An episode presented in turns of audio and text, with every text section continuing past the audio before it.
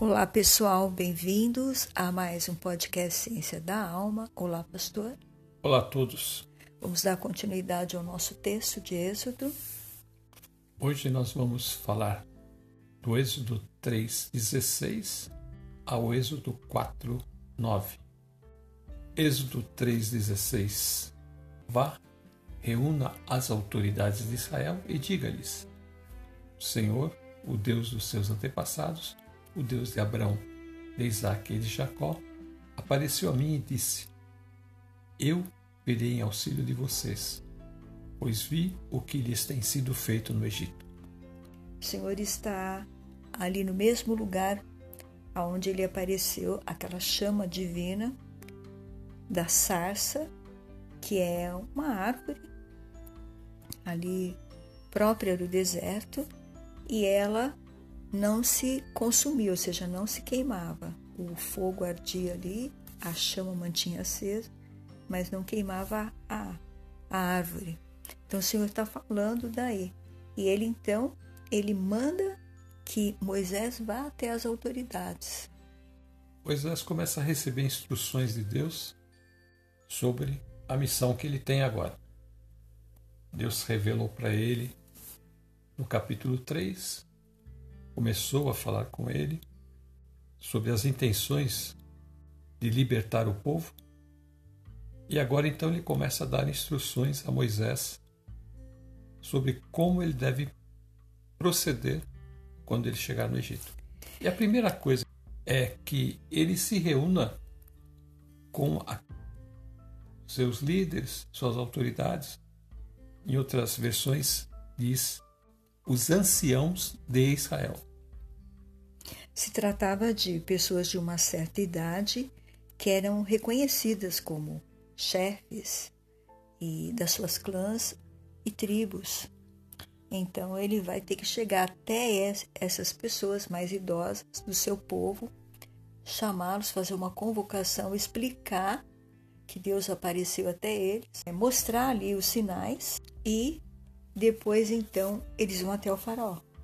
É, no primeiro momento, Deus vai dizer para Moisés que ele vai se reunir com essas pessoas e no discurso de Moisés ele vai dizer que o Deus dos seus antepassados apareceu a você e ele revelou que ele viria auxiliar o povo de Israel. Porque ele tem visto o jugo que o rei do Egito tem colocado sobre eles. Esta palavra, o Senhor vem em auxílio, nós vamos vê-la também quando José diz isso. Lá em Gênesis 50, o próprio José já no seu leito, ele diz que Deus viria em auxílio do povo. Gênesis 50, 24 e 25. Antes de morrer, José disse a seus irmãos: Estou à beira da morte, mas Deus certamente virá em auxílio de vocês e os tirará desta terra, levando-os para a terra que prometeu com juramento a Abrão, a Isaque e a Jacó. Então, aí ele está usando a palavra auxílio, Deus vinha em seu socorro. Deus estaria, né, trazendo a ajuda que o povo de Deus precisava para levá-los de volta à terra. Ele confiava tanto nisso, ele estava falando ali pelo Espírito Santo, que ele vai falar de novo no versículo 25. E José fez que os filhos de Israel lhe prestassem um juramento, dizendo-lhes: Quando Deus intervier em favor de vocês, levem os meus ossos daqui. Então, era isso que nós estávamos aguardando, chegar nesse capítulo de Êxodo para falar, explicar, quando nós estávamos ali no capítulo 50 de Gênesis, falando sobre a morte, que ele tinha fé que Deus iria libertar o povo e ele então fez aí os seus irmãos, né, os filhos ali de Israel, jurarem que agora os ossos dele pudessem voltar para a terra, seus pais, seus ancestrais. Seria uma constatação daquilo que Deus faria no futuro. Ele sabia quais eram os termos da aliança. Então ele disse para eles: olha, no futuro isso vai acontecer. Vocês vão sair daqui e vão voltar para Canaã, para a terra que Deus prometeu com juramento a Abraão, a Isaac e a Jacó. Êxodo 3,17 Prometi tirá-los da opressão do Egito para a terra dos cananeus, dos hititas, dos amorreus, dos ferezeus, dos heveus e dos jebuseus, terra onde manam leite e mel. Depois você irá com elas ao rei do Egito e lhe dirá: O Senhor, o Deus dos hebreus, veio ao nosso encontro. Agora, deixe-nos fazer uma caminhada de três dias adentrando o deserto para oferecermos sacrifícios ao Senhor nosso Deus. Aqui, o Senhor já está falando, está revelando para Moisés que os anciãos de Israel vão ouvi-lo. Eles te ouvirão. Então você e os anciãos de Israel se apresentarão ao rei do Egito e lhes dirão. Então o Senhor está falando já que esses anciãos, ao qual ele estava enviando Moisés, eles iam crer nele.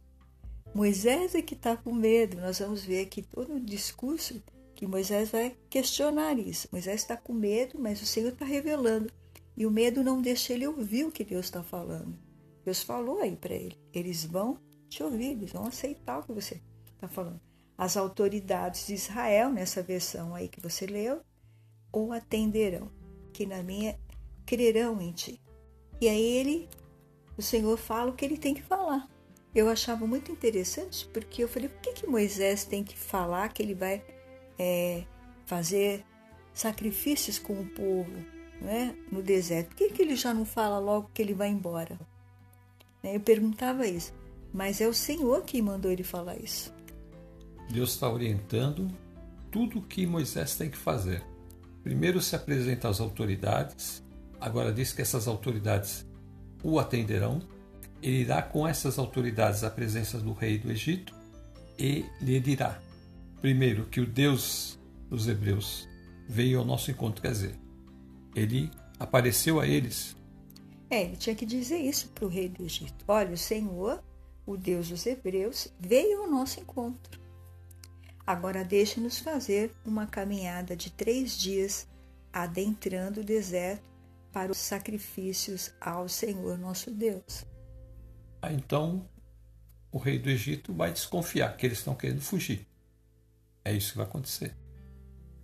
Êxodo 3,19 Eu sei que o rei do Egito não os deixará sair, a não ser que uma mão poderosa o force. No versículo 18, o Senhor falou para Moisés: Você vai falar isso para o rei.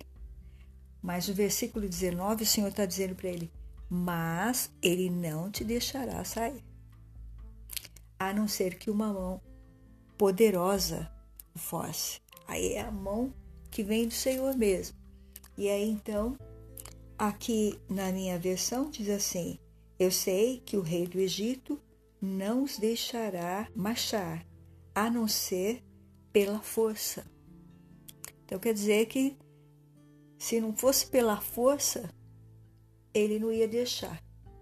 Então ele vai ter que ver algo muito fora do comum para ele acreditar no que Moisés está falando. E Deus vai permitir.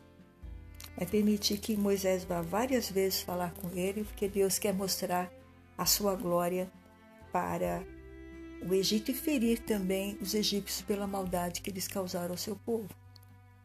Claro que Deus conhece quem é esse rei.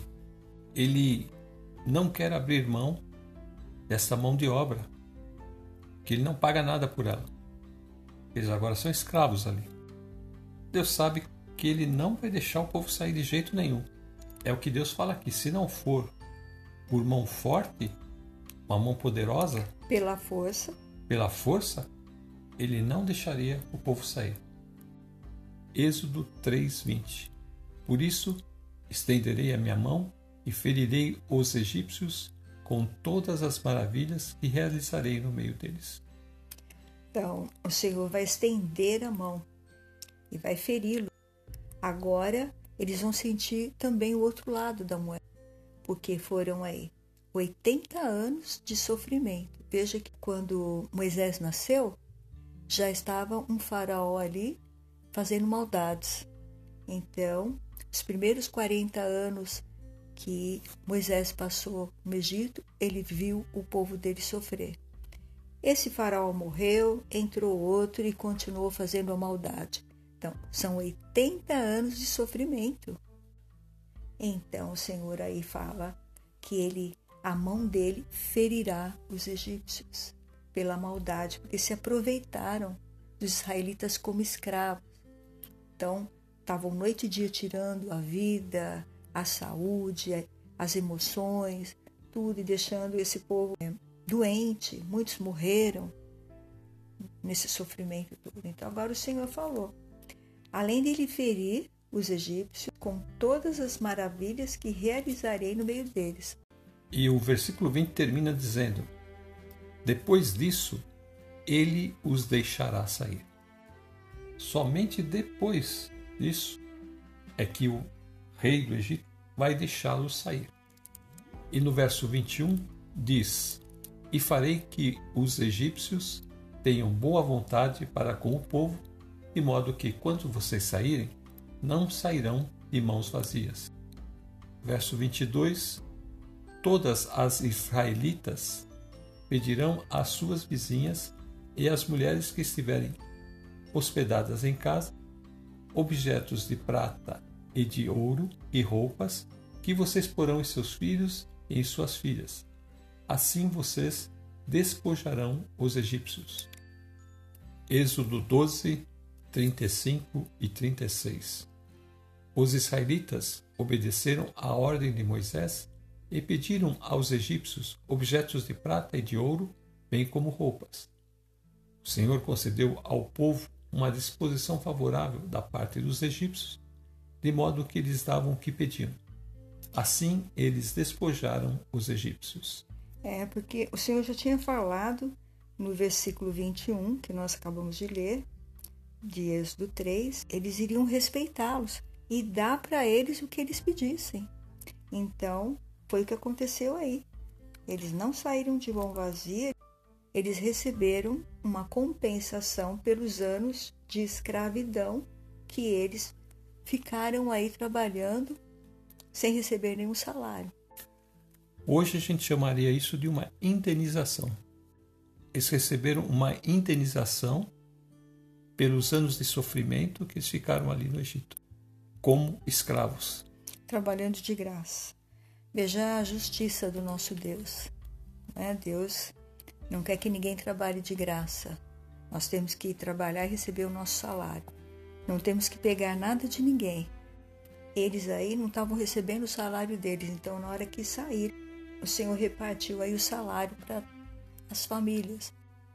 Êxodo 4:1 Moisés respondeu: E se eles não acreditarem em mim, nem quiserem me ouvir e disserem: O Senhor não lhe apareceu? Então o Senhor lhe perguntou: que é isso em sua mão? Uma vara, respondeu ele. Disse o Senhor: Jogue-a ao chão. Moisés jogou-a e ela se transformou numa serpente. Moisés fugiu dela, mas o Senhor lhe disse: Estenda a mão e pegue-a pela cauda. Moisés estendeu a mão, pegou a serpente e esta se transformou numa vara em sua mão. Então veja a diferença daquele Moisés valentão que foi lá e brigou defendendo o hebreu do egípcio e agora que ele parece que está assim totalmente uma pessoa indefesa, uma pessoa que não tem aquela confiança em si mais. Ele perdeu tudo isso quando ele foi para o deserto isso foi despojado dele, a sua força.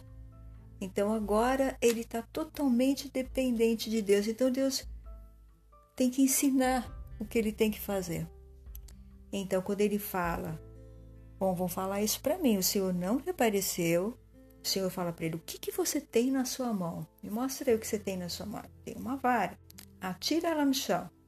Aí ele fez o que o Senhor mandou e essa vara se transformou numa serpente. Moisés já fugiu dela. Então, o que, que Deus estava fazendo aí com Moisés?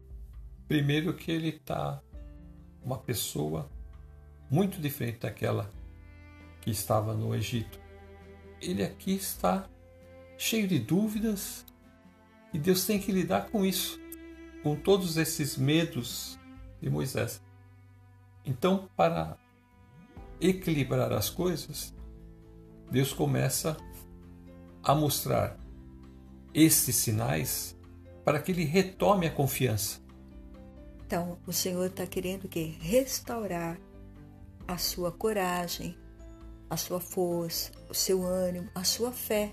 Então mostra para ele algo já que não é comum.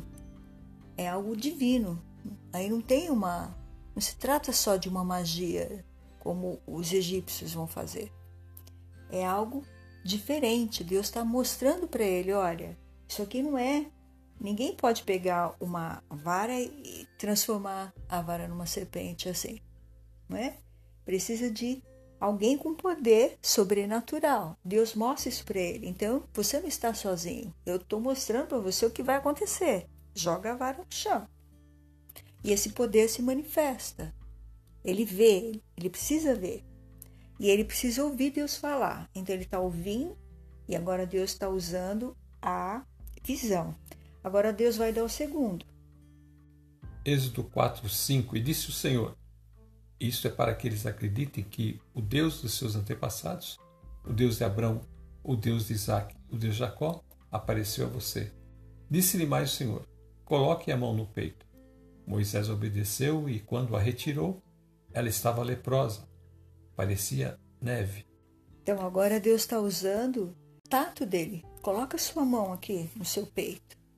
E quando ele coloca, ele tira, ele vê a sua mão totalmente transformada, coberta de lepra. Imagina o susto que ele levou, não é? Então Deus está mostrando para ele: olha, uma pessoa sã se tornou doente em questão de segundos, menos que segundos, instantaneamente.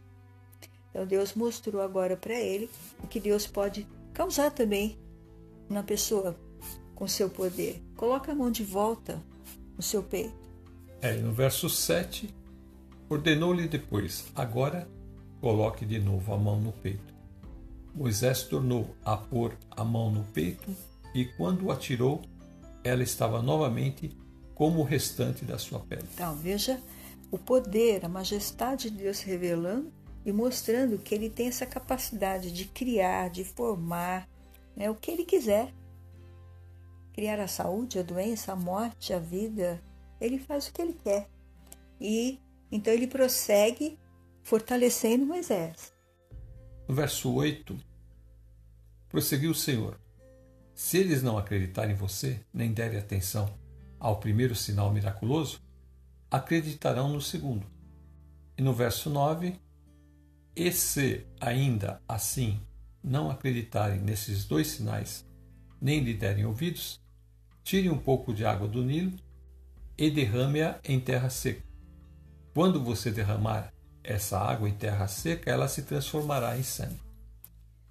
Então, aqui, este outro sinal que Deus está usando, Deus está mostrando agora o fenômeno da natureza. Deus pega a água e vai transformar né, ela em sangue. Então, nós acreditamos que a palavra de Deus fala, porque o Deus que faz uma mão limpa ser revestida de lepra ou que transforma uma vara numa serpente, pode todas as coisas. Quanto mais transformar uma água em sangue. É, ele pega um objeto, transforma num animal. Ele pega um braço são e deixa aquele braço doente. E ele pega um pouco de água e transforma em outra coisa que é o sangue. O Filho de Deus também, lá em Caná da Galileia, nas bodas, ele também fez isso. Ele transformou a água em vinho.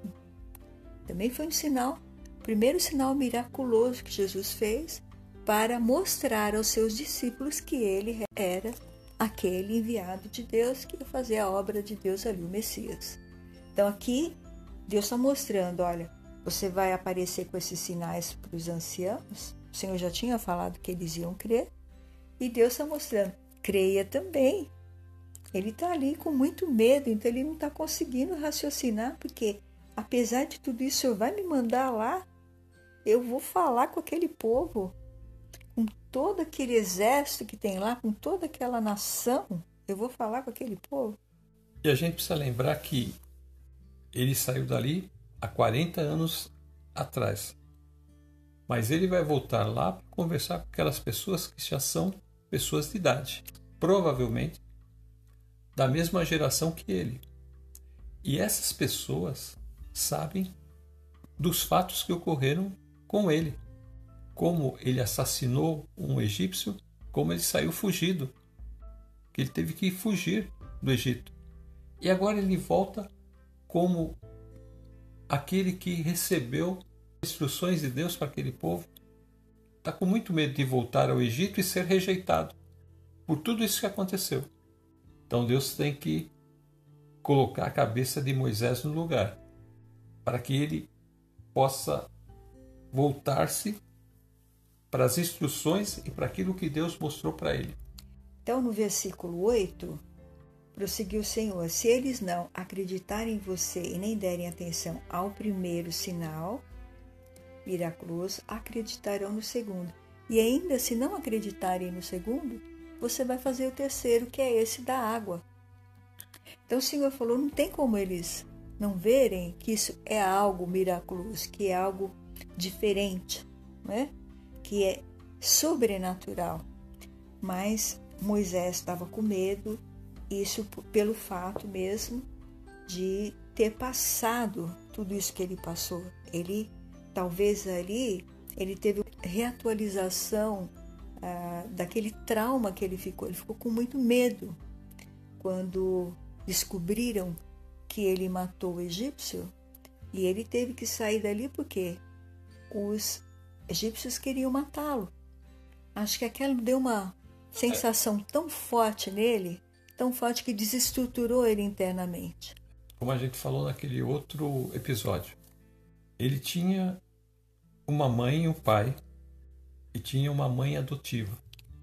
Ele decepciona todos eles, se torna um assassino e tem que fugir para não ser morto pelo rei do Egito. Então você vê que tudo que ele tinha ali, aquela vida que ele tinha, que era uma vida muito boa, que ele vivia no palácio, que ele tinha tudo de bom, e além disso ele podia ainda visitar os seus pais biológicos. Então ali ele estava vivendo uma vida dos sonhos. Enquanto o povo dele estava sofrendo sob a escravidão, ele estava vivendo uma vida de, de rei. Então, mas o que é interessante é, observar é que lá, naquela vida de rei, ele tinha uma força interna para poder se colocar, ele sabia como se colocar. Então, ele tinha uma autoestima elevada. Ele tinha uma autoestima elevada.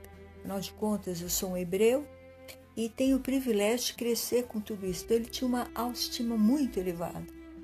E essa autoestima é, faz com que ele transite por esses dois mundos que ele vive, tanto egípcio como hebreu. Nessa fase aqui, ele cresce dentro desse palácio e ele tem toda essa autoestima elevada em função dessa mãe adotiva.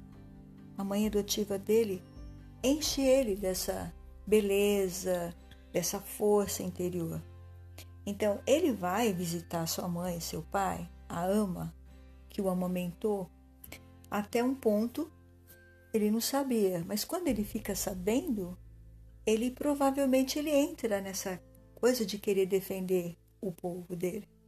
Só que aí que acontece?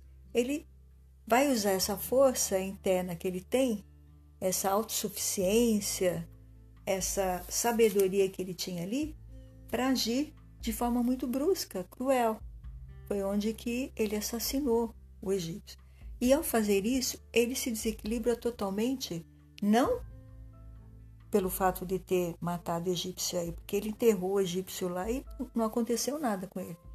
mas pelo fato do homem ser usado, o próprio hebreu ser usado ali por Deus para falar quem te constituiu você como líder e juiz, quem o nomeou sobre nós. Por acaso vai me matar, como fizeste ontem também com o egípcio?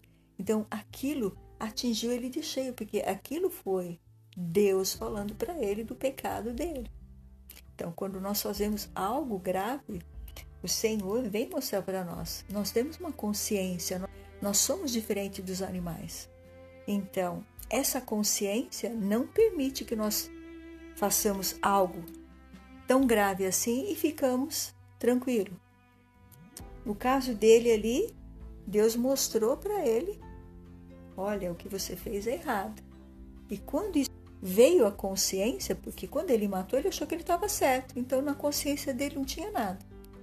Mas quando Deus mostrou que aquilo estava errado, veio a consciência dele que aquilo era errado, aquilo desestruturou tudo em Moisés, suas emoções, a sua força, tudo. Ele ficou completamente outra pessoa. E ele só vai buscar o quê? A fuga. Ele quer fugir disso, ele quer fugir para poupar sua vida. E quando ele chega lá, que ele encontra Jétero, seu sogro, tem a possibilidade de ter uma família, ele quis esquecer de tudo isso, ele apagou. Agora o Senhor está trazendo ele de volta para esse lugar, onde ele sentiu tudo isso. Então, como que você acha que ele está aí?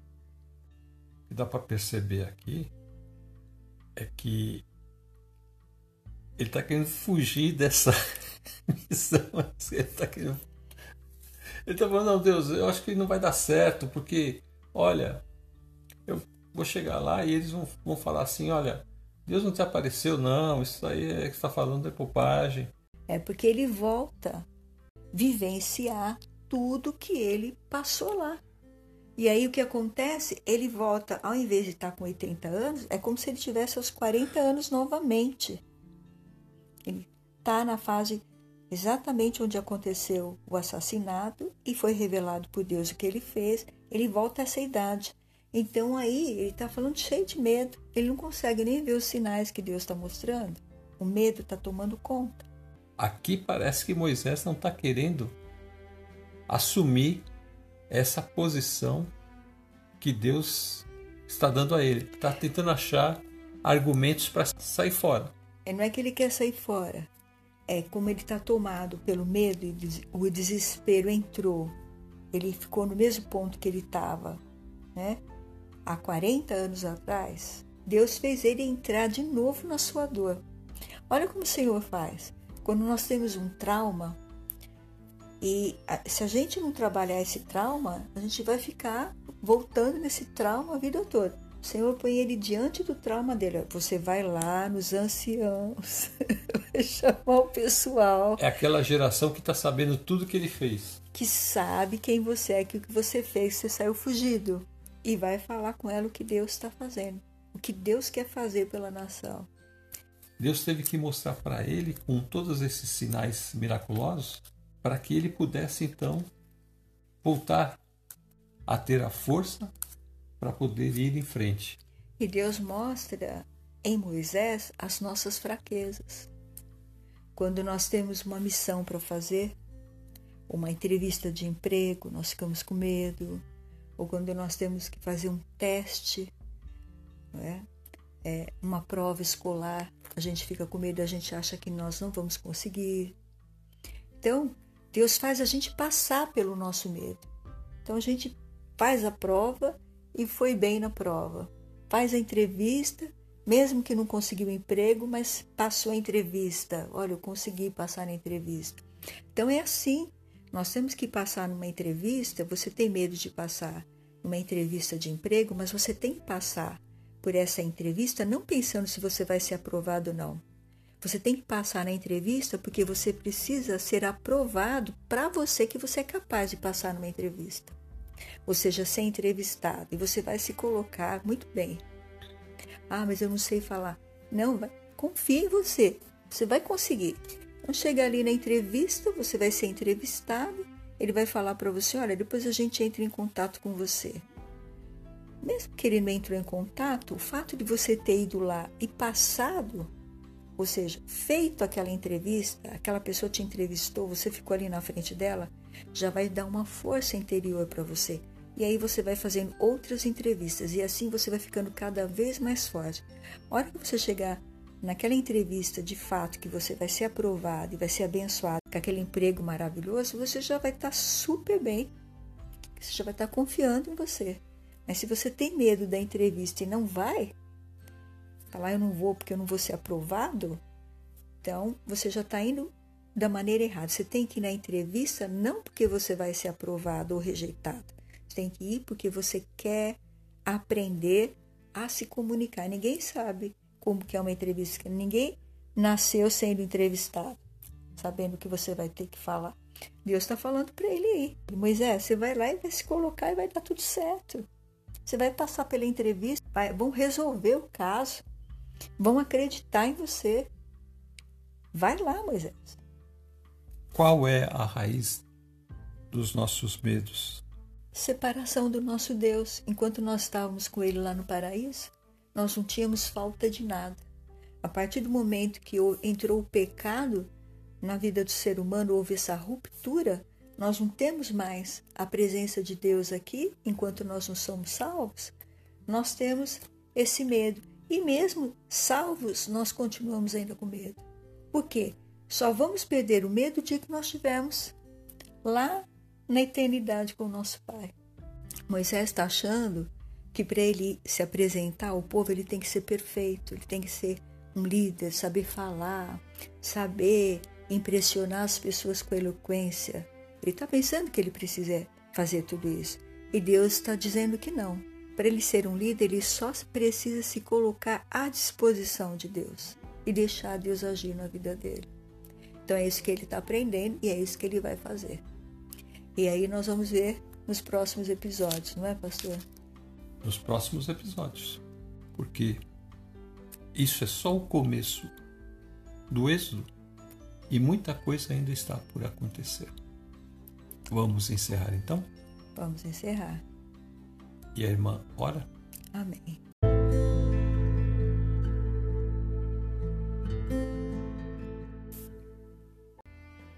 Obrigada, Senhor, por mais este estudo que o Senhor nos ensina a não confiar somente nas nossas capacidades, mas ouvir o que o Senhor fala a respeito de nós que nós temos sim capacidade para fazer qualquer coisa, porque o Senhor colocou isso em nós. Quando o Senhor nos ensina a ouvir esta voz, nós podemos enfrentar uma entrevista, fazer uma prova ou fazer um trabalho para o Senhor, sabendo que o Senhor nos usará, nos ensinará em qualquer situação difícil. E assim nós te agradecemos por esses ensinamentos em nome de Jesus, teu Filho. Amém. Eu já vou me despedindo. Fiquem todos na paz do Senhor Jesus e até a próxima. Quero me despedir também. Fiquem com Deus e até a próxima.